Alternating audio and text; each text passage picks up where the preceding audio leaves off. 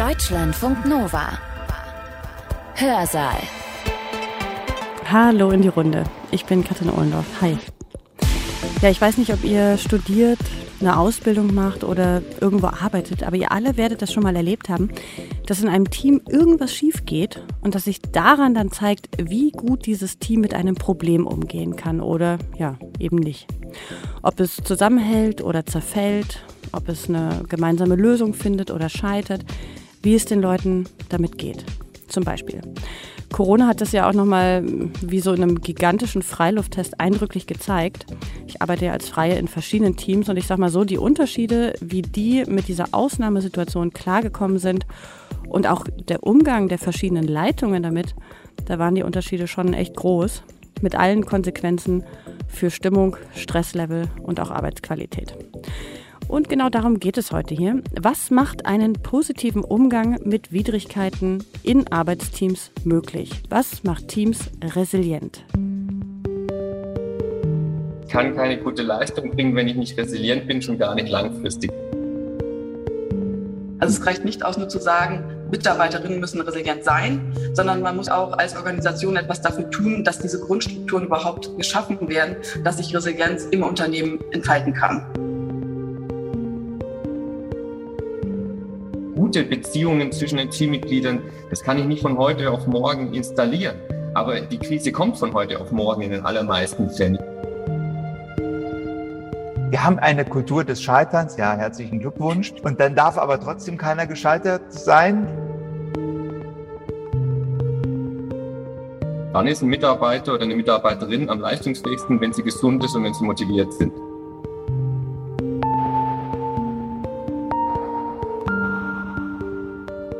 Geht bei der Forschung zur Resilienz am Arbeitsplatz nicht darum, dass wir in der Kürze der Zeit das höchstmögliche Leistungspotenzial wieder entfalten.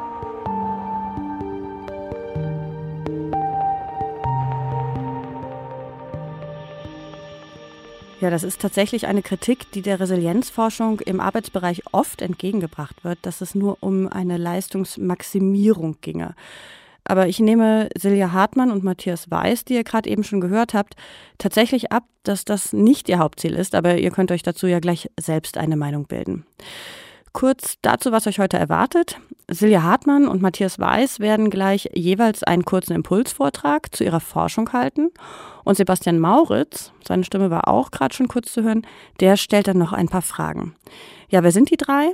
Silja Hartmann ist Postdoc an der Freien Universität Berlin an der Professur für Organisation und ihr Hauptforschungsschwerpunkt liegt auf dem Thema Resilienz am Arbeitsplatz.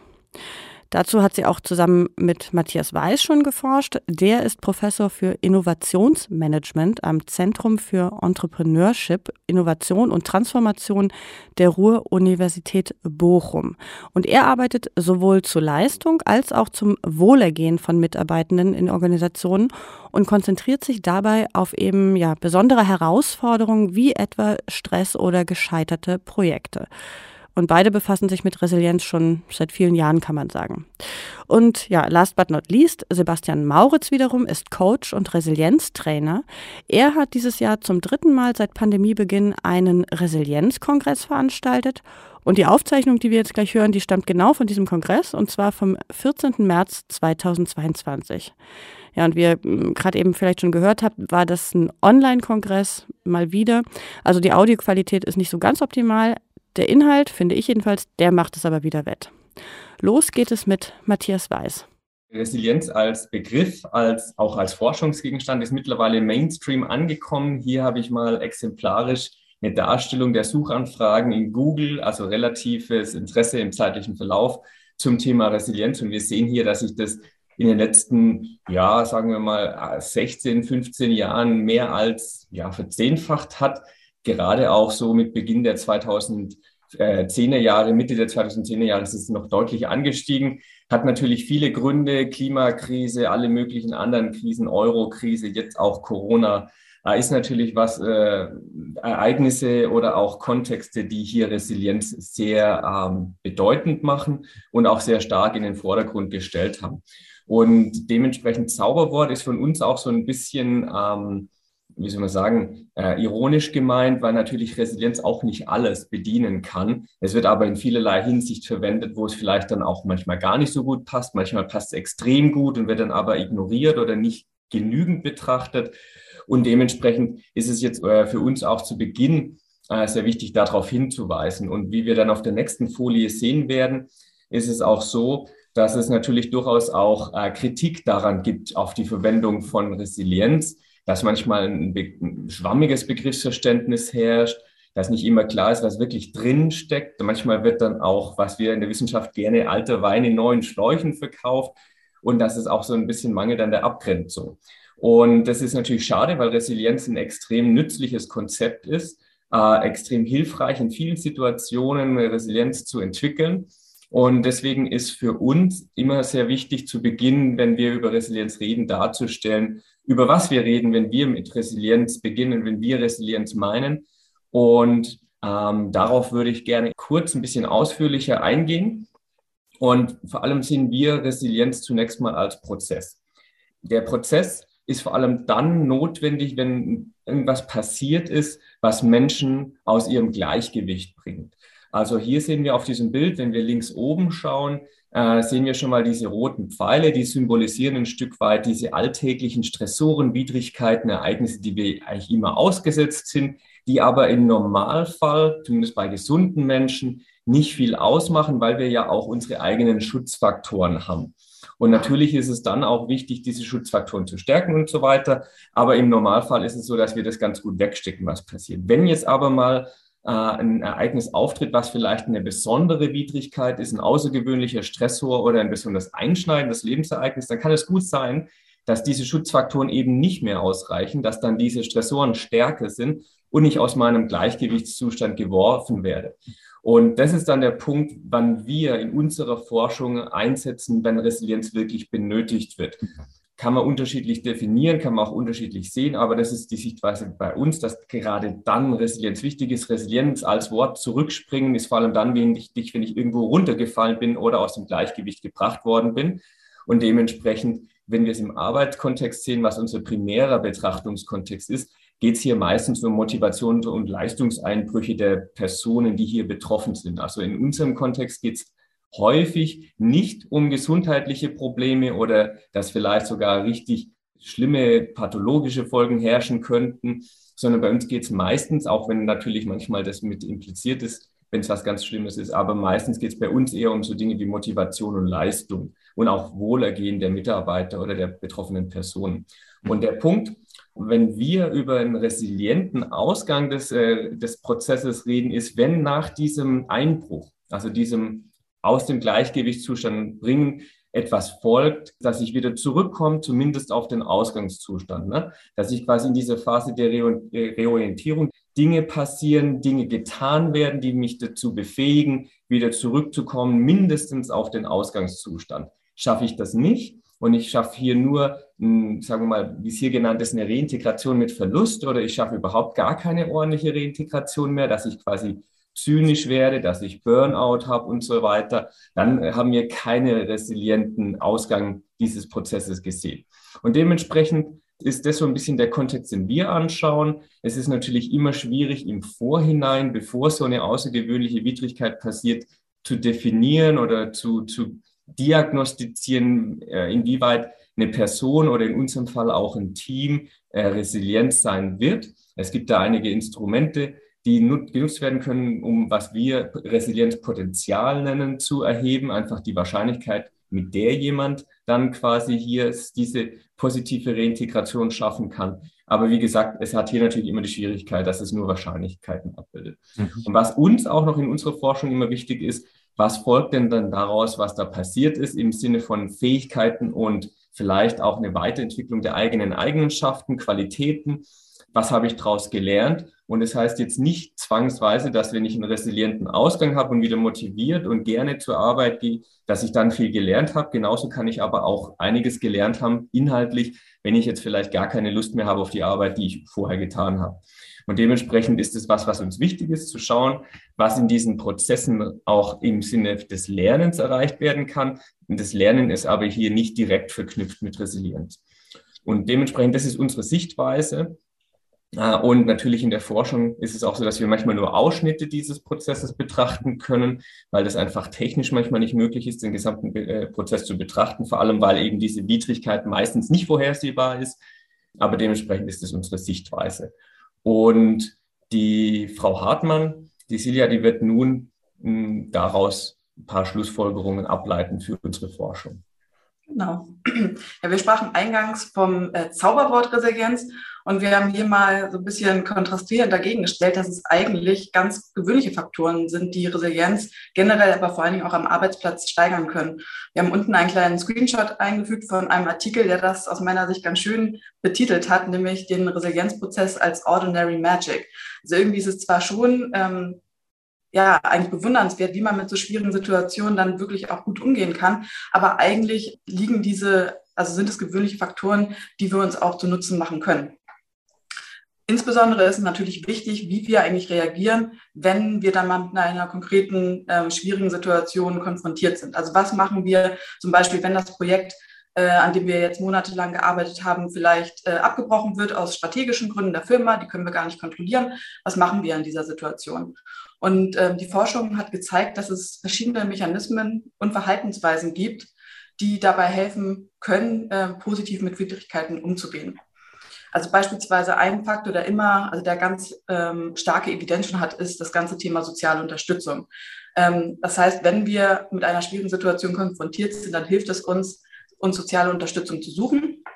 Ähm, die kann uns auf ganz unterschiedliche Weise helfen. Also zum einen kann sie uns beispielsweise dabei helfen, dass wir unsere äh, negativen Erfahrungen teilen, unsere Sorgen vielleicht teilen und ähm, deswegen das Ganze so ein bisschen durcharbeiten können. Aber natürlich können wir auch durch soziale Unterstützung ähm, Informationen bekommen, die uns helfen oder vielleicht ganz konkretes Anpacken, die die andere Person leisten kann. Und insofern kann uns das dann helfen, ähm, besser durch diese Situation durchzukommen. Ein anderes Thema, was äh, sich auch schon sehr, sehr viel angeguckt worden ist in der Forschung, ist das ganze Thema positive Emotionen. Also, dass wir ähm, in schwierigen Situationen auch so versuchen, positive Aspekte zu sehen. Und das soll nicht heißen, dass wir so tun, als wäre nichts passiert. Ja, das ist ähm, gerade nicht das, was die Forschung sagt. Also wir sollen nicht so tun, als wären gar keine negativen Emotionen eigentlich aufgekommen, als würde uns das gar nicht belasten, diese Situation. Aber es gibt eben vielleicht auch Kleinigkeiten, auf die man sich mal fokussieren kann oder auch einfach mal einen Schritt wieder zurücktreten und das ganz ja, Big Picture, wie man immer so schön sagt, ähm, sich noch einmal angucken und dann eben vielleicht auch sehen, welche positiven Aspekte dabei zutage treten. Und ich sage das nochmal ganz konkret, dass wir uns mit Mechanismen beschäftigen, weil wir eben, eben gesehen haben, dass wir das Ganze als Prozess verstehen. Also das heißt, es kommt wirklich auch darauf an, wie gehen wir damit um, wenn dann diese Situation eintritt. Trotzdem ist es natürlich so, dass bestimmte Kapazitäten und auch Grundbedingungen uns ähm, in diesen Prozessen helfen können. Also das heißt beispielsweise, wenn wir schon über Jahre hinweg ein stabiles soziales Netzwerk aufgebaut haben, dann wird uns das natürlich auch helfen, in einer bestimmten Situation dann wirklich auch soziale Unterstützung suchen zu können oder sie zu erhalten. Ja, wenn wir ein ganz kleines Netzwerk haben, dann ist das natürlich viel schwieriger. Genauso Fähigkeiten zur Regulierung von Emotionen. Wenn wir sowas gelernt haben, wenn wir A in der Lage sind, unsere Emotionen erstmal wahrzunehmen und sie vielleicht auch zu deuten, dann wird uns das natürlich auch einfacher fallen, mit diesen dann in einer konkreten ähm, Situation umzugehen. Und so gibt es eben verschiedene Faktoren, also einmal Mechanismen, unsere wirklichen Verhaltensweisen und aber auch verschiedene Grundbedingungen, die uns eben in so schwierigen Situationen helfen können. Was aber und insbesondere ähm, bei der Forschung am Arbeitsplatz ganz klar auch zu sagen ist, ist, dass Mitarbeiterinnen in äh, Organisationsstrukturen eingebunden sind. So, das heißt, wir sind nicht ganz, wir ähm, agieren nicht in einem Vakuum, wenn wir, wenn wir an unserem Arbeitsplatz sind, sondern es gibt eben verschiedene Faktoren, die unser Handeln auch beeinflussen. Beispielsweise können wir eingebunden sein in Teamstrukturen, wir können eingebunden sein in organisationale Strukturen. Und das geht natürlich noch weiter. Wir sind dann auch eingebunden in Industriestrukturen, Länderstrukturen, ähm, vielleicht auch ja, Regularien, die wir gar nicht so ganz beeinflussen können. Das heißt, in vielen Situationen sind wir nur zum Teil dazu in der Lage oder liegt diese Möglichkeit, Resilienz zu aktivieren, nur zum Teil in unserem Einwirkungsvermögen. Denn es kann natürlich sein, dass diese größeren Strukturen uns auch vielleicht nicht nur positiv gegenüberstehen. Also beispielsweise, wenn ein Arbeitsplatz einfach so gestaltet ist, dass wirklich Personal fehlt und ein Mitarbeiter eigentlich im täglichen Geschäft die Arbeit von zwei Menschen machen muss, dann wird es sehr schwer sein, wenn jetzt nochmal etwas extra äh, obendrauf kommt, dass dieser Mensch damit positiv umgehen kann. weil einfach die Grundbelastung schon so hoch ist, dass äh, der Mitarbeiter bzw. die Mitarbeiterin immer in der Regel an die Grenzen stößt. Insofern äh, muss man da eben diese ja, Einbettung in die systemischen Strukturen auch immer quasi, muss man denen Rechnung tragen. Und ähm, was man sich da eigentlich schön so als Leitsatz sagen kann, ist Resilience Demanding versus Resilience Promoting. Also es mhm. reicht nicht aus, nur zu sagen, Mitarbeiterinnen müssen resilient sein, sondern man muss vielleicht auch als Organisation etwas dafür tun, dass diese Grundstrukturen überhaupt geschaffen werden, dass sich Resilienz im Unternehmen entfalten kann. Was diese ähm, ja, Abbildung, die Einbettung vielleicht auch nochmal zeigen kann, ist, dass es Resilienz natürlich nicht nur auf individueller Ebene ähm, geben kann. Also das heißt, wir sprechen nicht nur und auch in unserer Forschung nicht nur davon, wie einzelne Mitarbeiter und Mitarbeiterinnen Resilienz entwickeln können und diese auch zeigen können, sondern wir gucken uns eben auch an, wie man das Ganze als Team machen kann. Und das ist durchaus ein Unterschied, weil natürlich ähm, Mitarbeiter und Mitarbeiterinnen, die sehr stark auf sich gucken und dann vielleicht auch versuchen, sehr individuell mit den Situationen umzugehen, nicht unbedingt zwangsweise dazu beitragen, dass es dann auch im Kollektiv klappt. Und dadurch, dass unsere ähm, Arbeit in vielen Organisationen sehr stark in Teamstrukturen organisiert ist, einfach auch weil Aufgaben immer komplexer werden, ist es eben auch wichtig ähm, zu gucken, wie wirkt sich das denn dann eigentlich auf kollektive äh, Mechanismen und Strukturen aus. Was unsere Forschung auch zeigt, und dafür gibt es so ähm, ja, erste Studien, die darauf hinleiten, ist, dass ähm, es unterschiedliche Resilienzpotenziale in unterschiedlichen Lebensdomänen geben kann. Beziehungsweise diese Resilienzpotenziale können äh, unterschiedlich stark ausgeprägt sein. Damit meinen wir, dass wir ähm, als Individuum in ganz unterschiedlichen Lebensdomänen unterwegs sind. Also wir haben den Arbeitsplatz, wir haben vielleicht einen Familienkontext, wir haben vielleicht einen Beziehungskontext, vielleicht Hobby, zum Beispiel Sport. Und auch ganz konkret dazu ähm, ja, hat vor allen Dingen Matthias viel Forschung gemacht, haben wir uns viel auch den Innovationskontext äh, angeguckt. Und es kann sein, dass wir zum Beispiel im Bereich der Arbeit schon sehr gut gelernt haben, mit Rückschlägen umzugehen, aber das vielleicht im Familienkontext gar nicht so stark ausgeprägt ist. Und das hat verschiedene, das hat verschiedene Gründe. Zum einen sind natürlich die Fähigkeiten, die wir erlernt haben in unserer Lebenszeit, um ja, in diesen verschiedenen Kontexten uns zu bewegen, können sehr unterschiedlich stark ausgeprägt sein. Zum anderen ist es aber auch so, und jetzt kommt auch wieder die Systemeinbettung zur Sprache, dass wir natürlich auch in diesen verschiedenen Domänen unterschiedliche Systeme eingebettet sein können. Und zum mhm. Beispiel kann es umgekehrt auch so sein, dass unsere, in unserem Familienkontext ist es sehr akzeptiert, dass auch mal Rückschläge passieren und dass man vielleicht auch mal ein paar Tage dann nicht so gut gelaunt ist und da kriegen wir Unterstützung. Wohingegen es natürlich im Arbeitskontext sein kann, dass die Kultur in unserer Firma ähm, gar nicht unbedingt lernfokussiert ähm, ist, sondern hier immer kontinuierlich Leistung ähm, erwartet wird und vielleicht auch gar keine soziale Unterstützung, sondern eher so eine Ellenbogen-Mentalität ausgeprägt ist. Und dann kann es sein, dass wir vielleicht, obwohl wir eigentlich eine sehr starke Persönlichkeit sind ähm, oder eine Persönlichkeit äh, sind, die gut mit Rückschlägen umgehen kann, dass das vielleicht in anderen Kontexten nicht unbedingt der Fall ist. Insbesondere Matthias, vielleicht willst du dann noch kurz etwas zu der Innovationsstudie sagen. Die finde ich nämlich an der Stelle ganz interessant. Ja, genau. Also was wir da nämlich gesehen hatten in der, in der Studie, die Silja jetzt gerade angesprochen hat, ist ähm, zum einen, dass wir eben diese Kontextspezifizität überhaupt haben. Also wir konnten zum Beispiel zeigen, dass wenn wir jetzt solche allgemeinen äh, Aspekte erheben, äh, für das Resilienzpotenzial, dass die natürlich eine gewisse Vorhersagekraft haben, wie tatsächlich mit Rückschlägen oder Krisen umgegangen wird. In dem Fall ging es um äh, Projektabbrüche, also quasi wenn ein Innovationsprojekt abgebrochen wird, ohne dass es seine Ziele erreicht hat, weil es einfach entweder nicht gut funktioniert hat oder andere Gründe dafür gesorgt haben, dass es eben nicht beendet wird.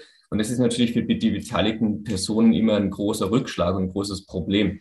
Und wie gesagt, es gibt dieses allgemeine Resilienzpotenzial, dass man einfach generell vielleicht mit solchen Dingen ganz gut umgehen kann. Aber wir, wenn wir dann spezielle Faktoren, die jetzt in dem Fall für den Innovationskontext da besonders wichtig waren, hat es noch darüber hinaus zusätzlich Vorhersagekraft gehabt, äh, wie gut die Menschen mit diesen Rückschlägen umgehen konnten. Das hat uns dann gezeigt, dass es eben dieses diese Dualität in gewisser Weise gibt, dass wir diese allgemeine Resilienzfähigkeit, diese allgemeine, das allgemeine Resilienzpotenzial haben, aber darüber hinaus wichtig ist, auch in dem jeweiligen Bereich eine gewisse Kompetenz haben, zu haben, mit dem umzugehen. Und was sich auch gezeigt hat, dass diese Ressourcen eben, die nützlich sind, um resilient zu sein in schwierigen Situationen, auch kontextbezogen sind. Mhm. In unserer Studie haben wir zum Beispiel gesehen, dass wenn bei der Arbeit so ein einschneidendes Erlebnis passiert, dass dann die Unterstützung aus Familie und Freundeskreis überhaupt nicht wichtig war für hm. die äh, Wiederfindung der Motivation und der Arbeitsleistung. Es hat den Menschen geholfen, dass sie generell wieder in guter Stimmung waren. Aber für die Situation in der Arbeit hat es ihnen relativ wenig gebracht, dass sie aus Familie und Freundeskreis Unterstützung hm. bekommen haben. Hier war besonders wichtig, dass die Unterstützung aus der Arbeit selber kam, von der Führungskraft, von den Kollegen, von der Organisation als Ganzes. Und es zeigt uns, dass es natürlich immer hilfreich ist, egal aus welchem Kontext ich hier Hilfe bekomme und Ressourcen bekomme, die auch zu nutzen. Aber wenn ich in dem konkreten Kontext, wo dieses Ereignis passiert ist, wieder auf die Beine kommen will, ist es besonders wichtig, in diesem Kontext auch die Unterstützung und Ressourcen zur Verfügung zu haben. Und hier würde ich gerne auch noch mal kurz anknüpfen an das, was Silja vorher schon gesagt hat.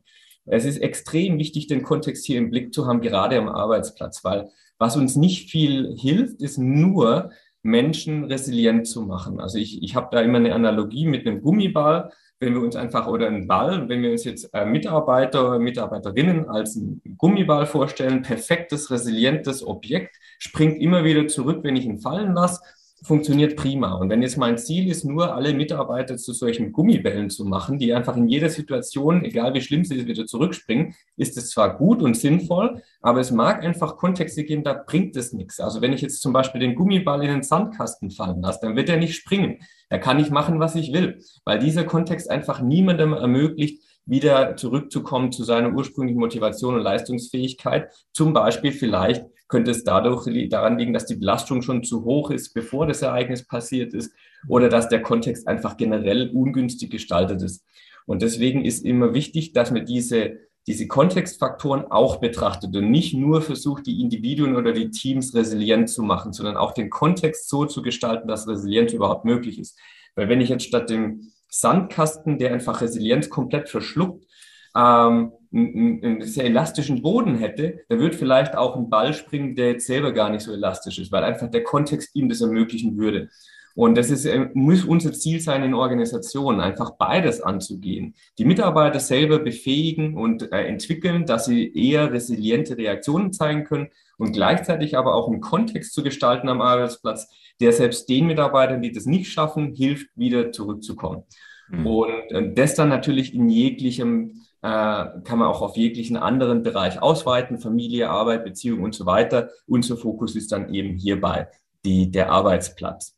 Und dementsprechend auch unser Fokus bei der Arbeit, dass wir immer Fokus, äh, unsere Forschung, dass wir immer darauf fokussieren, auf Faktoren, die dann auch zu beeinflussen sind, sowohl was die Mitarbeiterinnen als auch was den Kontext angeht.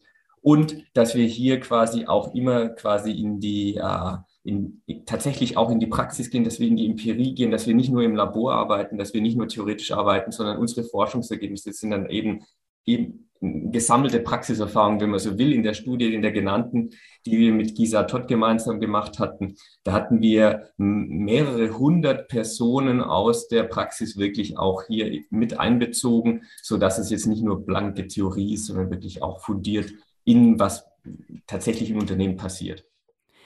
Ja, das waren die beiden Impulsvorträge von Silja Hartmann und Matthias Weiß zum Thema Resilienz am Arbeitsplatz und ihrer Forschung dazu. Im Anschluss hat Sebastian Mauritz, äh, der den Kongress veranstaltet hat, von dem eben diese Aufzeichnung stammt, den beiden noch ein paar Fragen gestellt. Und genau, aus diesem QA hören wir jetzt auch noch einen Ausschnitt ich finde, äh, Sie sprechen da ein ganz wichtiges Thema an, weil aus systemischer Sicht man ja immer gucken muss, nicht hat eine Person bestimmte Fähigkeiten und Kompetenzen oder hat sie die nicht, sondern was für einen Kontext brauche ich, damit sich Kompetenzen und Potenziale entfalten können und wo nicht. Deswegen ist ja auch unser Kongressmotto aus Krisen wachsen und Potenziale entfalten. Also das Thema Potenzialentfaltung da eine eigentlich ja zentrale Aufgabe auch von Führungsstrukturen in Organisationen. Ähm, und da fände ich spannend, ähm, mal zu gucken, wenn man mal auf die Teamebene schaut.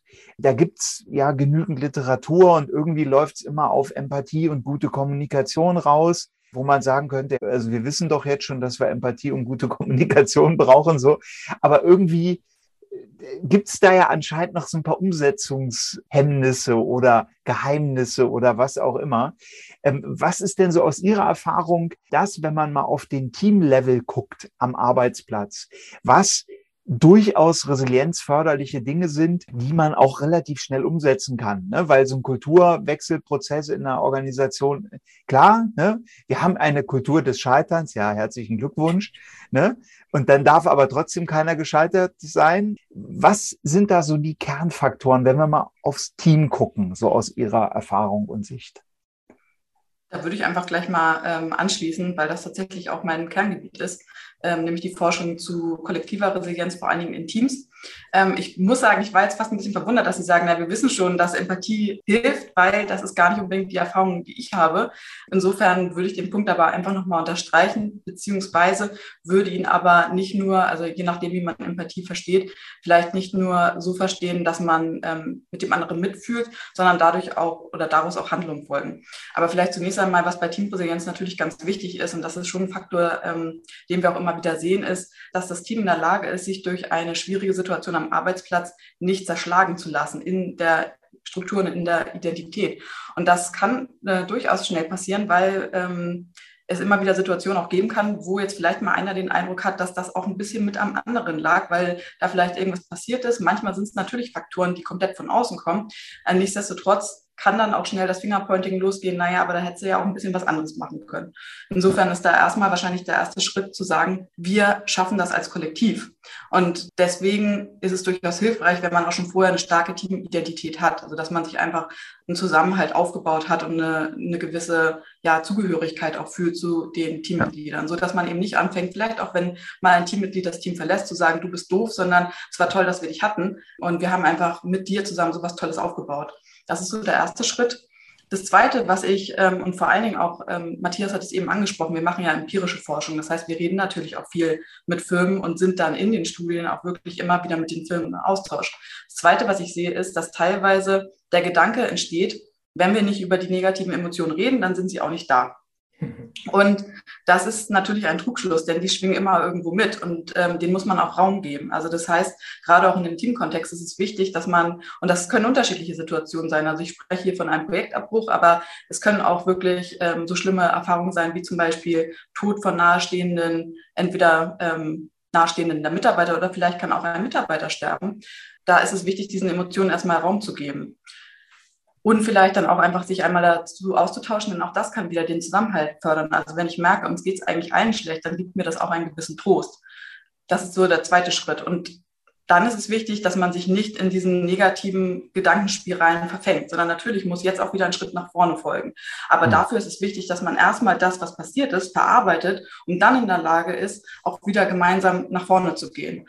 Und Strukturen, die man sich schon über längeren Zeitraum aufgebaut hat, wie zum Beispiel gegenseitige Unterstützung, also dass man sich auf sich gegenseitig verlassen kann. Dass man vielleicht auch mal akzeptiert, dass der eine in dem Moment nicht 100 Prozent leistungsfähig ist, aber da kann ich vielleicht für einspringen. Das wird im nächsten Mal, beim nächsten Mal wird der dann vielleicht für mich einspringen, dass diese Strukturen schon etabliert sind und man sich einfach gegenseitig ja miteinander unterstützt und gegenseitig ähm, quasi vor diesen äußeren Einflüssen auch Schutz aufbaut. Also dass man einfach mhm. weiß, hier ist ein Schutzraum, hier kann ich mich entfalten ähm, und hier kann ich meine Potenziale auch einbringen.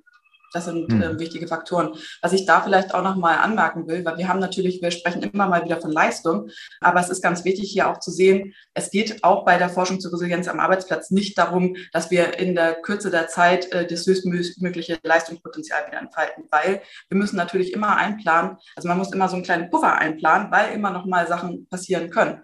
Und insofern ein purer Fokus jetzt nur auf die Leistung, das ist vielleicht auch sehr kurz gedacht, denn wenn ich ganz kurz wieder zu, ja, in einer sehr kurzen Zeit wieder zum vollen Leistungspotenzial ähm, zurückkehre, kann das vielleicht auch heißen, dass ich trotzdem immer noch was mit mir mitschleppe. Und es ist besser und auch ähm, langfristig gesünder, beziehungsweise auch förderlicher für die Firma, wenn ich das einfach verarbeitet habe und dann wieder neu ähm, in den ganzen Prozess einsteigen kann. Insofern, und ich glaube, da ändert sich die Forschungsperspektive auch gerade.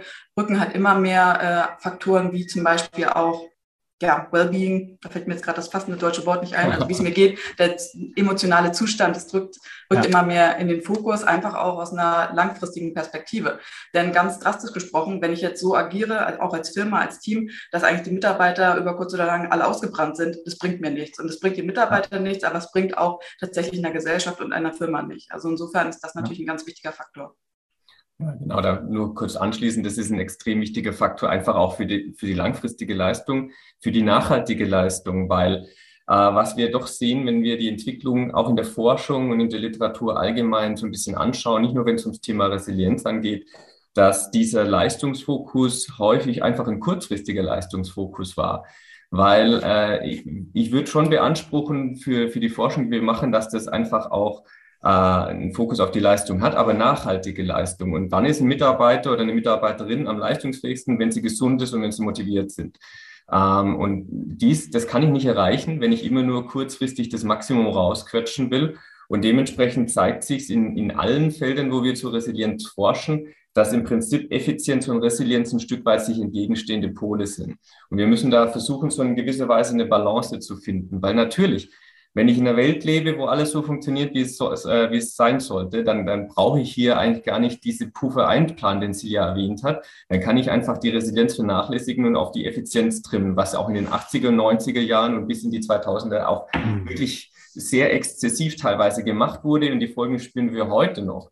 Wenn wir aber davon ausgehen, dass eben die Welt nicht perfekt funktioniert, und das erleben wir gerade äh, am eigenen Leib, ich würde sagen, jeder seit zwei Jahren, dann ist es einfach nicht gut, wenn wir für Resilienz überhaupt keinen Raum mehr geben. Und das betrifft Teams natürlich ganz besonders deshalb, weil hier natürlich auch die Strukturen eben nicht, teilweise nicht aufgebaut wurden, die Silja erwähnt hat, weil teilweise eben nicht diese Zeit investiert wurde, die notwendig ist, das zu schaffen, diese Strukturen zu entwickeln. Und lieber einfach nur der Fokus immer auf Produktion, Produktion, an Ideen, an, an Output, was auch immer gelegt wurde. Und jetzt merkt man dann tatsächlich in solchen Krisensituationen, äh, welche Teams dann diese Investition mehr oder weniger absichtlich gemacht haben und getätigt haben, weil die jetzt weiterhin besser funktionieren. Diese, diese ganzen Dinge, die dann wichtig sind, die auch Sie genannt haben, gerade Herr Moritz, also Empathie, Kommunikation, wir würden es vielleicht auch High-Quality Relationships in der Forschung nennen, dass einfach so gute Beziehungen zwischen den Teammitgliedern bestehen. Das kann ich nicht von heute auf morgen in, installieren. Aber die Krise kommt von heute auf morgen in den allermeisten Fällen. Ich weiß nicht vorher, wann jemand stirbt. Ich weiß nicht, wann vielleicht ein Geschäftseinbruch ist und ich weiß auch nicht, wann das nächste Virus kommt. Und dementsprechend ist es einfach wichtig, hier ein Stück weit zurückzutreten vom effizienzmaximierenden Gedanken äh, und einfach auch langfristig Leistung im Blick zu behalten, weil deswegen in allen Bereichen wird es sehr stark vernachlässigt, aber bei den Mitarbeitern ganz besonders, dass hier quasi Leistung nur anhand einer Dimension so ein bisschen gesehen wird, nämlich die kurzfristige Produktivität. Aber ich will ja nicht nur, dass die Mitarbeiter Kurzleistung bringen. Ich will ja, dass die das auch noch in einem Monat, in, in einem Jahr und in zwei Jahren machen und das Projekt an sich funktioniert. Und das schaffe ich nicht, wenn ich immer nur versuche, hier das Maximum rauszuquetschen, was heute geht. Ja. Und tatsächlich, was wir damit nicht sagen wollen, ist, dass man gar keinen Aufgabenbezug mehr ähm, braucht. Natürlich ist es wichtig, dass man auch überlegt am Arbeitsplatz, woran arbeite ich eigentlich und dass daran weitergearbeitet wird. Aber ähm, es zeigen sich erste Ergebnisse. Ähm, wir haben dazu eine Studie gemacht und auch mal geguckt, was ist denn eigentlich wichtiger auch im Vergleich. Bei der Studie kam raus, dass es tatsächlich diese zwischenmenschlichen Aspekte einen größeren Einfluss auf die Förderung von Teamresilienz haben, als vielleicht mehr aufgabenbezogene ähm, Aspekte. Also beispielsweise da ging es um die Reflexivität, die in der Regel aufgabenbezogen ist. Und die war auch wichtig. Ja, die hat auch was gebracht. Ich will nicht mhm. sagen, dass die nicht wichtig ist, aber in schwierigen Situationen ist es vielleicht ähm, dann doch erstmal in der, im ersten Schritt wichtiger, aufs Team zu gucken, auf das Wohlbefinden, zu gucken, wie gehe ich mit der Situation um, wie kann ich das eigentlich überhaupt als Mensch aushalten, wie können wir das als Team aushalten. Mhm. Das ist an der Stelle wichtig spannend. Ja, ich wollte noch mal, ich habe das vorhin so salopp dahergesagt mit Empathie und äh, Kommunikation. Ich für mich unterscheide ähm, die, oder ich habe so die Unterscheidung, die Dirk Eilert auch macht. Er unterscheidet affektive und kognitive Empathie. Heißt, ich fühle, was du fühlst und ich sehe, was du fühlst. Und wenn ich sehe, was du fühlst, anhand sozusagen der Mikroexpressionen, dann kann ich halt auch passgenau reagieren. Sehe ich bei meinem Kollegen Ärger, kann ich halt sagen, hey, wenn ich es richtig sehe, dann ärgerst du dich.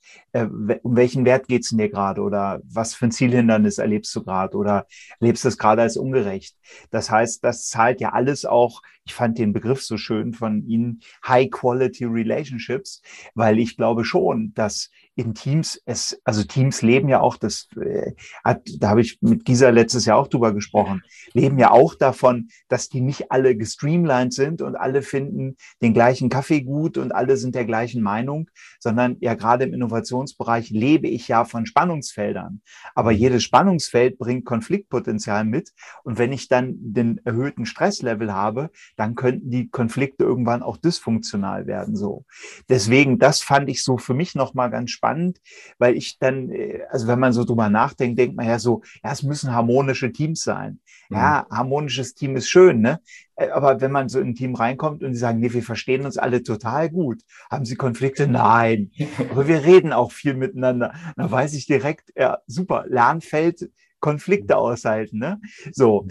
ähm, was mich an der Stelle interessiert, ähm, ist so das Thema Managementforschung, Stand der Managementforschung. Sie sprachen es gerade an, Frau Hartmann. Was zum Thema psychologische Resilienz am Arbeitsplatz? Wie ist denn da momentan der Stand der Forschung und in welche Richtung geht man da so? Soll ich starten und äh, du ergänzt weiter? Also grundsätzlich, glaube ich, können wir generell sagen, dass der Stand der Forschung zu Resilienz am Arbeitsplatz und zu Resilienz in Organisationen noch, das ist ein junges Forschungsfeld. Ähm, da hat sich natürlich viel jetzt getan in den letzten 20 Jahren, würde ich ähm, so mal grob sagen. Ähm, aber es ist nichtsdestotrotz noch ein junges Forschungsfeld. Das Forschungsfeld generell greift natürlich sehr stark auch aus Ergebnissen der Psychologie zurück, insbesondere aus dem Forschungsbereich positive Psychologie. Also das heißt, das ist wirklich ein sehr stark kann man vielleicht sogar sagen, interdisziplinäres Forschungsfeld. Und wir sehen, dass zu individueller Resilienz schon die Forschung am Wachsen ist. Aber wenn es jetzt um kollektive Resilienz geht und Teamresilienz, das ist wirklich noch ein Feld, was ganz, ganz am Anfang steht, was insbesondere überraschend ist, weil wir einfach ganz viel im Team und mit anderen Menschen zusammenarbeiten. Also insofern ist es einfach wichtig, dass wir da besser verstehen und wir reden jetzt ja auch schon viel darüber, wie wir das am Arbeitsplatz fördern können. Genau, also wir, wir haben gesehen, diese, dieses Konzept der Resilienz hatte ich vorher schon einiges bei meiner Vorstellung kurz erwähnt, war überhaupt gar, keines, gar kein Thema in der Managementforschung bis vor ungefähr 15 Jahren, würde ich sagen. Ähm, und es war auch ein harter Kampf tatsächlich, das in der Forschung zu etablieren. Da haben wir auch selber ein bisschen mitgekämpft. Ähm, und ich sage, würde sagen, mittlerweile ist es tatsächlich äh, relativ akzeptiert. Es ist im, auch dort im Mainstream angekommen, führt aber dazu, dass wir doch noch äh, deutlich zurückhinken in, hinter den, sagen wir mal, der psychologischen Forschung, gerade in der klinischen Psychologie, wo dieses Konzept ja schon viel länger Eingang gefunden hat. Ähm, aber was wir sagen können, ist auf jeden Fall, dass es in jeglicher Hinsicht ein sehr wichtiges Konzept ist, weil es einfach unwahrscheinlich ist, dass ich in einer längeren Arbeits Zeit, in längeren Arbeitsleben einfach immer nur positive Erlebnisse habe, sondern da ist einfach, kommt regelmäßig vor, dass irgendwas passiert. Wir sind deswegen auch im Innovationsbereich in dieses in diese Forschung zur Resilienz eingestiegen, weil es hier einfach in der Natur der Sache liegt, dass Dinge nicht klappen, wie man sich vorstellt. Ich mache Dinge, die habe ich, hat noch nie jemand zuvor gemacht, auch wir nicht, die dran arbeiten. Und das ist einfach ganz normal, dass es nicht funktioniert. Und es ist trotzdem schlimm, wenn es nicht funktioniert. Da ist dann meistens viel Geld kaputt, viel Zeit und Herzblut reingegangen. Und da hat sicherlich die Gisa auch einiges zu erzählt, weil sie ja quasi wegbereitend war in der Hinsicht. Ja. Und dementsprechend haben wir hier in diesen Feldern, wo das einfach ein natürliches, äh, natürlicher Fit ist, wie Gründungstätigkeit, Innovationstätigkeit, schon sehr viel Forschung auf der individuellen Ebene. Wir haben auch einige Kontingenzfaktoren und unterstützende Faktoren gefunden, wie zum Beispiel, welche Rolle sollte die Führungskraft spielen. Aber wie genau wie Gisa gesagt hat, dieses Wissen fehlt uns tatsächlich noch auf der Teamebene. Also hier ist es seit, sagen wir mal, fünf, sechs Jahren wirklich viel Forschung, die passiert, äh, wenig Ergebnisse bisher publiziert. Und hier sehen wir im Moment vordergründig, dass eben, naja, was Sie gerade dargestellt haben, trifft es genau auf den Punkt. Ne? Also ich kann ja anhand von den wenn ich das Gesicht meines Gegenübers, meines äh, eines Teammitglieds lese, so ein bisschen erkennen wahrscheinlich, wie gut die Person drauf ist, aber dazu muss ich die verstehen können, wie die sich, wie die sich darstellt, wie die Person tickt. Ich muss wissen, welcher Gesichtsausdruck bedeutet was und dazu muss ich einfach dieses, diese High-Quality-Relationships, wenn wir das verwenden, haben, weil sonst weiß ich eben nicht, was das bedeutet, dass der jetzt still da sitzt. Ist der einfach nur konzentriert? Ist der vielleicht aber gar nicht konzentriert, sondern total traurig oder ist der eigentlich gerade glücklich und freut sich innerlich? Das, das muss ich ja alles erst äh, verstehen können. Und dementsprechend ist dieses langfristige, naja, sagen wir mal, Relationship Building in Teams so extrem wichtig, dass wir einfach diese Resilienzprozesse überhaupt erstmal in Gang kriegen. Und natürlich, die, die Führungskräfte spielen immer eine wichtige Rolle. Und da sehen wir zwei Dinge vor allem. Äh, zum einen, natürlich ist es wichtig, wie Silja schon gesagt hat, dass aufgabenbezogenes Feedback kommt oder auch Hilfe kommt. Aber wichtiger ist auch bei den Führungskräften, dass hier eine emotionale Ebene auf der emotionalen Ebene was passiert. Wir sehen häufig, dass auch dieses aufgabenbezogene Feedback in Wirklichkeit eher von den betroffenen Personen äh, als eine Art und Weise der, der emotionalen Unterstützung gesehen wird. Und das dann viel wichtiger ist wie diese informationsbezogene äh, Unterstützung. Und äh, zum anderen muss die Führungskraft einfach auch die Strukturen schaffen, äh, damit die Mitarbeiter resilient sein können, auch die Teams resilient sein können. Und dazu brauchen auch die Teams ein bisschen Freiheit, sich selber so ein bisschen entwickeln zu können. Zum Stand der Managementforschung und auch vielleicht ein bisschen zur Entwicklung. Was wir am Anfang gesehen haben der Entwicklung ist, dass Resilienz häufig häufiger noch als Eigenschaft beziehungsweise als Trade ähm, gesehen wurde. Und damit ist sie halt nur bedingt veränderbar. Das ist dann so ein bisschen nach dem Motto, wenn sie zu stark sind, bist du zu schwach. Davon haben wir uns mittlerweile ähm, gelöst und deswegen haben wir auch eingangs nochmal ganz klar hervorgehoben, dass wir Resilienz wirklich als Prozess verstehen. Das hat die Schwierigkeit, also Resilienz ist ja wirklich immer diese positive Adaption trotz Widrigkeit. Das heißt, wir haben hier zwei Faktoren. In der empirischen, also einmal die wirklich der Rückschlag, die Schwierigkeit, die Adversity und aber auch wie gehen wir damit positiv um, auf welcher Hinsicht auch immer, sei es Wellbeing, sei es Performance.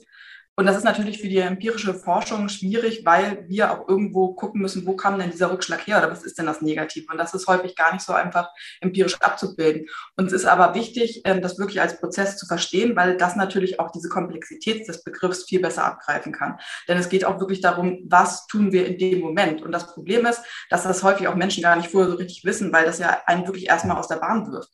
Und äh, insofern ist es wichtig, dann wirklich zu gucken über den Prozess hinweg, wie kann ich damit umgehen. Und so ein Prozessverständnis ermöglicht uns natürlich auch unterschiedliche Outcome-Faktoren sozusagen zu sehen. Also, dass wir eben nicht nur auf die Leistung schauen, sondern dass wir auch wirklich das, das Ganze ganzheitlich betrachten. Wir brauchen einen gesunden Menschen, denn ähm, wenn ein Mensch nicht gesund ist, dann kann er auch keine Leistung zeigen. Und wir wollen also auch im, im Hinblick auf Fachkräftemangel ist es einfach wichtig, dass wir nachhaltig mit, ähm, mit den Menschen, mit den Mitarbeitern umgehen, weil wir die einfach brauchen. Und es natürlich auch ja, wichtig ist, die Gesundheit zu erhalten und nicht die Mitarbeiter zu verbrennen. Wenn wir jetzt mal so ganz grob quasi auf den Stand der Forschung gucken, dann kann man sagen, dass auf der individuellen Ebene durchaus gezeigt worden ist, dass persönliche Resilienz am Arbeitsplatz zu positiven Outcomes führen kann, wie zum Beispiel durchaus eine höhere Leistung, aber auch es kann eben die, ähm, das persönliche Empfinden, also die ähm, mentale Gesundheit ähm, kann es fördern. Wir haben gefunden, dass die Resilienz beispielsweise auch verschiedene Einstellungen zum, zu der Arbeitsplatzumgebung fördern kann, wie zum Beispiel, dass ich äh, zufriedener bin mit der Arbeit, dass ich vielleicht auch offener dafür bin, dass sich mal was ändert. Also zum Beispiel ermöglicht es mir besser mit, mit Wandelsituationen am Arbeitsplatz mhm. umzugehen, also der große Merger, der dann vielleicht kommt.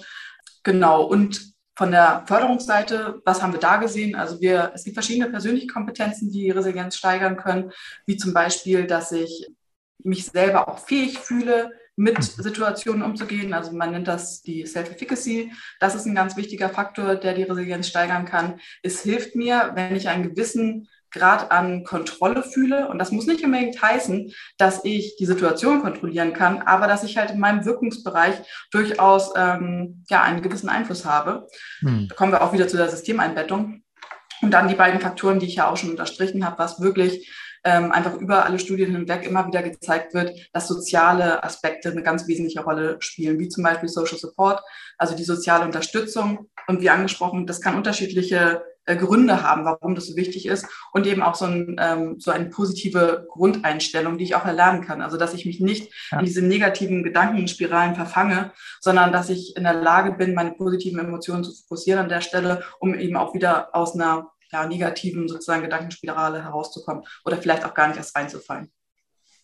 Okay. Und das sind eben Faktoren, die sind nicht unbedingt, also manche Faktoren davon finden wir auch in der psychologischen Forschung. Insofern sind die nicht spezifisch für den Arbeitsplatz. Die finden wir aber auch in Arbeitsplatzkontexten wieder. Andere Faktoren mhm. ähm, sind vielleicht sehr arbeitsplatzspezifisch ähm, und die sind eben auch ganz besonders für diesen Kontext. Und dann sind das aber sozusagen ja auch Aufgaben einmal von einem externen Trainer, Schulung, wie auch immer, und intern Führungskraft, Führungskultur äh, diesen Bereich ermöglichen sozusagen. Ja. Okay. Absolut. Im Prinzip sind alle gefragt, die mit Teil des Systems sind. Ne? Ich selber, mein Team, ja. meine ja. Führungskraft, die Organisation als solches, denn wir haben es ja gerade gesagt, organisationale Kulturen, das ist natürlich langfristig, aber auch Industriestrukturen. Ja, und, und gerade die Rolle des externen Trainers, nur kurz ein Wort zu, das ist natürlich dann besonders wichtig, in Situationen, wo die Führungskräfte selber einfach nicht die Zeit oder die, die, die, das Wissen zu haben, das entsprechend umzusetzen. Und das sehen wir häufig. Also wenn irgendwas passiert, was vielleicht ein bisschen schlimmer ist in einem Unternehmen, dann ist ja die Führungskraft auch betroffen. Ne? Und äh, dann kann die natürlich auch in der Situation vielleicht gar nicht immer die Hilfestellung geben, die sie vielleicht müsste, beziehungsweise hat nicht die Zeit zu. Und da ist dann, wo die externen Trainer in, ins Spiel kommen. Also dass die quasi alle befähigen, äh, in der Situation, wo die Führungskräfte selber die Fähigkeit nicht haben, andere zu befähigen oder wo die Führungskräfte einfach nicht die Zeit zu haben. Und deswegen ist es auch hier wirklich immer wichtig zu schauen, kann ich das überhaupt umsetzen als Führungskraft oder muss ich mir da Hilfe von außen holen? Hm. Ja, sehr spannend. Also das, was ähm, Sie vorhin gesagt haben, da wollte ich noch mal drauf zurückkommen. Sie sagten, auf der einen Seite haben Sie das Thema ähm, Leistungsfähigkeit und auf der anderen Seite das Thema Resilienz, wenn man das so als Ordinate und Abszisse halt einfach nimmt. Ähm, was ich spannend finde, ist diese Idee des ähm, auf Englisch Thriving oder auf Deutsch dieses schöne äh, Begriff des Erblühens, mhm. weil ich glaube, dass wenn man das als sowohl als auch denkt, also dass ich mich immer wieder selber herausfordere, daran wachse und dabei leistungsfähig bin, dass sozusagen so dieser dritte Weg des Erblühens und erblühen tun Menschen ja in der Regel nicht, wenn alles irgendwie immer nach Schema F läuft. Ähm, aber ich brauche dafür natürlich auch wieder eine Haltung und ich brauche einen Rahmen und verschiedene Faktoren. Das war mir vorhin noch mal so wichtig, weil ich glaube, Menschen, die im Erblühungsprozess sind, die werden eine extrem hohe Leistungsfähigkeit äh, zeigen, weil es auch intrinsisch viel motiviert ist und sie sozusagen dabei unheimlich viel Stärke entwickeln. Und dann kommt man ja relativ schnell wieder so zu Konstrukten wie Sinn, Sinn erleben oder auch Purpose oder wie auch immer man das nennen will. Mhm. Ähm, das fand ich nochmal, ich fand das sehr wichtig, dass Sie gesagt haben, dieses Thema Leistungsfähigkeit und Resilienz, dass man das mal so unterscheiden sollte im Denken. Ähm, aber auch so dieser dritte Weg, den fand ich vorhin noch ganz spannend. Da würde ich nur gerne eine Sache noch ergänzen, weil das ist ein super Punkt, den Sie ansprechen, mit diesem Aus Herausforderungen wachsen und so, sehe ich genauso, da gibt es auch viel in der Literatur zu. Ist ja auch die Idee der Resilienz, was ich im Schaubild gezeigt hatte, dass es auch über den Ausgangsstand äh, hinausgehen kann oder so. Wichtig ist nur diese, diese Herausforderung, die quasi Resilienz erfordert und dann zum Erblühen führen kann, die sollte aus der, Ausgabe, äh, aus der Aufgabe entstehen. Ja ja. und nicht aus der Situation oder aus irgendwelchen anderen Widrigkeiten. Also es ja. ist jetzt nicht sinnvoll, quasi äh, diese Herausforderung darin zu, äh, da, wie soll man sagen, darzustellen oder einzuführen, dass ich Mitarbeiter in ganz schlechten Arbeitsplätzen oder Arbeitskontexten arbeiten lasse oder dass da irgendwie das noch äh, was Schlimmes passiert oder irgendwie sowas. Also das ist natürlich richtig, das kann man sich auch gerne selber setzen, solche Challenges oder den Mitarbeitern vorgeben. Aber das sollte dann aufgabenbezogen sein. Und was wir natürlich auch anschauen, sind Dinge, die die Resilienz erfordern, die jetzt nicht aus der Aufgabe selber entstehen, sondern einfach ja. aus anderen Dingen, ne? wie zum Beispiel das Beispiel, dass jemand stirbt am Arbeitsplatz, dass vielleicht auch die, die besonders hohe Stresssituation entsteht und solche Dinge. Und das ist was, wo wir natürlich niemals empfehlen würden, dass jetzt extra Stress induziert ja. wird, damit die Leute noch eher die Chance haben, resilient zu sein und dieses Thriving zu zeigen. Das sollte dann wirklich über die Herausforderungen in der Aufgabe selber kommen, weil dann auch diese ganzen positiven Effekte vielleicht zum Tragen kommen, wie Purpose, Meaning, dass ich einfach das, was ich mache, noch toller finde, weil ich noch mehr reinstecken muss. Ja. Und auch dann immer ein bisschen aufpassen, dass man es nicht übertreibt mit der Herausforderung, weil das ist dann wieder so eine kleine Quelle für, für äh, landläufig Burnout-Prozesse genannt, ja. äh, die hier natürlich immer ein bisschen im Auge behalten werden müssen. Ich glaube, um daran anzuschließen, deswegen gefällt mir auch häufig die Übersetzung von Widerstandsfähigkeit, die ja teilweise zur Resilienz ähm, verwendet wird, nicht so gut, weil die quasi impliziert, dass das alles an mir abprallt. Aber das ist ja de facto nicht so und das muss auch gar nicht so sein, äh, sondern natürlich beschäftigen mich negative Erfahrungen und die tun vielleicht auch manchmal weh und das ist auch vollkommen in Ordnung. Deswegen ist dieser Fokus auf zum Beispiel unterstützende Systeme oder vielleicht so, äh, unterstützende Teamstrukturen so wichtig. Ja, also eine alte kluge Führungskraft sagte mal, Herausforderungen sind gut, das lässt einen wachsen, aber man braucht immer auch Zeit für den Posteingang und für die Ablage. Und das mhm. fand ich, ach, das, da ging mir so das Herz auf, weil er sagte, es ist beides gleich wichtig. Ja. Nur für das eine kriegt man mehr Lorbeeren als für das andere. Ja. Vielleicht zum Schluss noch ein Satz von Ihnen äh, zum Thema Forschung, Forschung in der Zukunft. Worauf haben Sie richtig Lust? Ähm, wie werden Sie in Zukunft mit Ihrer Forschung äh, das globale Verständnis von Teamarbeit beeinflussen oder von Innovationsteams? Man muss ja groß denken. Ja, das ist jetzt mein Thriving-Aufruf an Sie. Was ist geplant, so mal in die Zukunft geblickt? Also eine äh, Wunsch von mir ist, dass man das Thema Resilienz auch unter dem Aspekt soziale Nachhaltigkeit sieht. Denn ich glaube, das ist ganz wichtig, ähm, einfach da auch die Langfristperspektive zu haben. Und wenn ich jetzt wünschen dürfte, dann würde ich auch gerne mal so eine richtige langfristige Studie planen, wo wir wirklich mal über mehrere Jahre Teams zum Beispiel begleiten und wahrscheinlich auch mit unterschiedlichen Methodiken, dass man wirklich mal da ist bei den Meetings, dass man richtig reinschauen kann. Ähm, und ich sage deswegen Wunschdenken, weil sowas natürlich immer sehr zeitintensiv ist. Und insofern hoffe ich einfach, dass sich vielleicht in Zukunft die Möglichkeit ergeben wird, sowas zu machen. Ist aber, glaube ich, vor dem dem Hintergrund des äh, Prozessverständnisses, was wir eingangs aufgezeigt haben, wäre das eine ganz wichtige Sache. Ja, super. Ja, bei mir ist zum einen, was den Impact angeht, hätte ich ein, ein großes Ziel, einen großen Wunsch und das ist im Prinzip äh, dieses Thema Leistung und Resilienz. Ähm, ich finde, Sie haben es nicht gesagt, dass man sie eigentlich auf einer Achse abbilden kann, also mit äh, quasi mit einem Zusammenhang und nicht als gegenläufige Pole, äh, dass man mal mit dem so ein bisschen, dass wir in die Köpfe auch gerade der Entscheider in der Wirtschaft reinkriegt, dass Resilienz eben nicht der Gegenpol zur Leistung ist, sondern eine Grundbedingung ist für die Leistung. Und dass es deswegen nicht heißt, soll ich jetzt die Leute eher Wellbeing, Resilienz trainieren oder soll ich die auf Leistung trimmen, sondern das bedingt sich gegenseitig. Ich kann keine gute Leistung bringen, wenn ich nicht resilient bin, schon gar nicht langfristig. Das ist so das eine, was so ein großes Ziel für mich wäre, das mehr in die Köpfe der Menschen in der Praxis zu bekommen, die doch meistens einen sehr engen Fokus haben wenn es darum geht und dann doch eher sich entscheiden für Dinge, die der Resilienz vielleicht ein bisschen entgegenstehen, was nicht effektiv ist hinsichtlich der Leistung. Und was die Forschung angeht, da würde ich anknüpfen, mal so eine schöne Langfriststudie ist natürlich, wäre was ganz Tolles, wenn man das hinbekommt. Vor allem würde ich gerne auch diese äh, diese ganze Sichtweise ein bisschen holistischer noch aufziehen, dass nicht nur diese affektive Komponente so stark in den Vordergrund gestellt wird, sondern gerade auch was die kognitiven Prozesse, die in Teams ablaufen, noch stärker reinkommen. Wir haben ja tatsächlich auch schon einen Ansatz, wir haben äh, einen Forschungsansatz, dass wir quasi in Escape Rooms schauen, was mit den Teams passiert, die vielleicht auch zwischendurch nicht so gut performen. Und da können wir dann auch ein bisschen stärker gucken, was vielleicht die kognitiven Prozesse in dieser kreativen Problemlösung ausmacht. Da sind wir noch äh, mitten in der Herausforderung, mit den Daten zu kämpfen und vielleicht kommt da schon was raus, aber dementsprechend geht es in ganz eine ähnliche Richtung, wie was die Silja hier vorgeschlagen hat. Ja, das äh, stimmt tatsächlich. Escape Rooms können wirklich Augenöffner für gutes oder ja, manchmal eben auch schlechtes Teamwork sein. Es gibt also noch viel herauszufinden über Resilienz am Arbeitsplatz, finden Silja Hartmann und Matthias Weiß.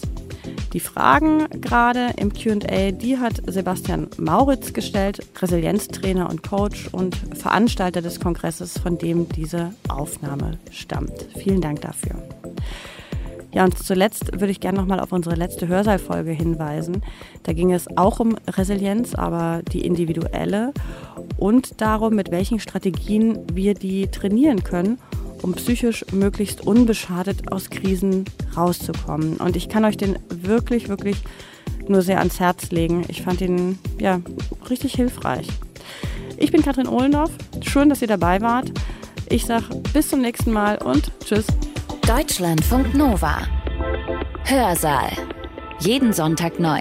Auf deutschlandfunknova.de und überall, wo es Podcasts gibt. Deine Podcasts.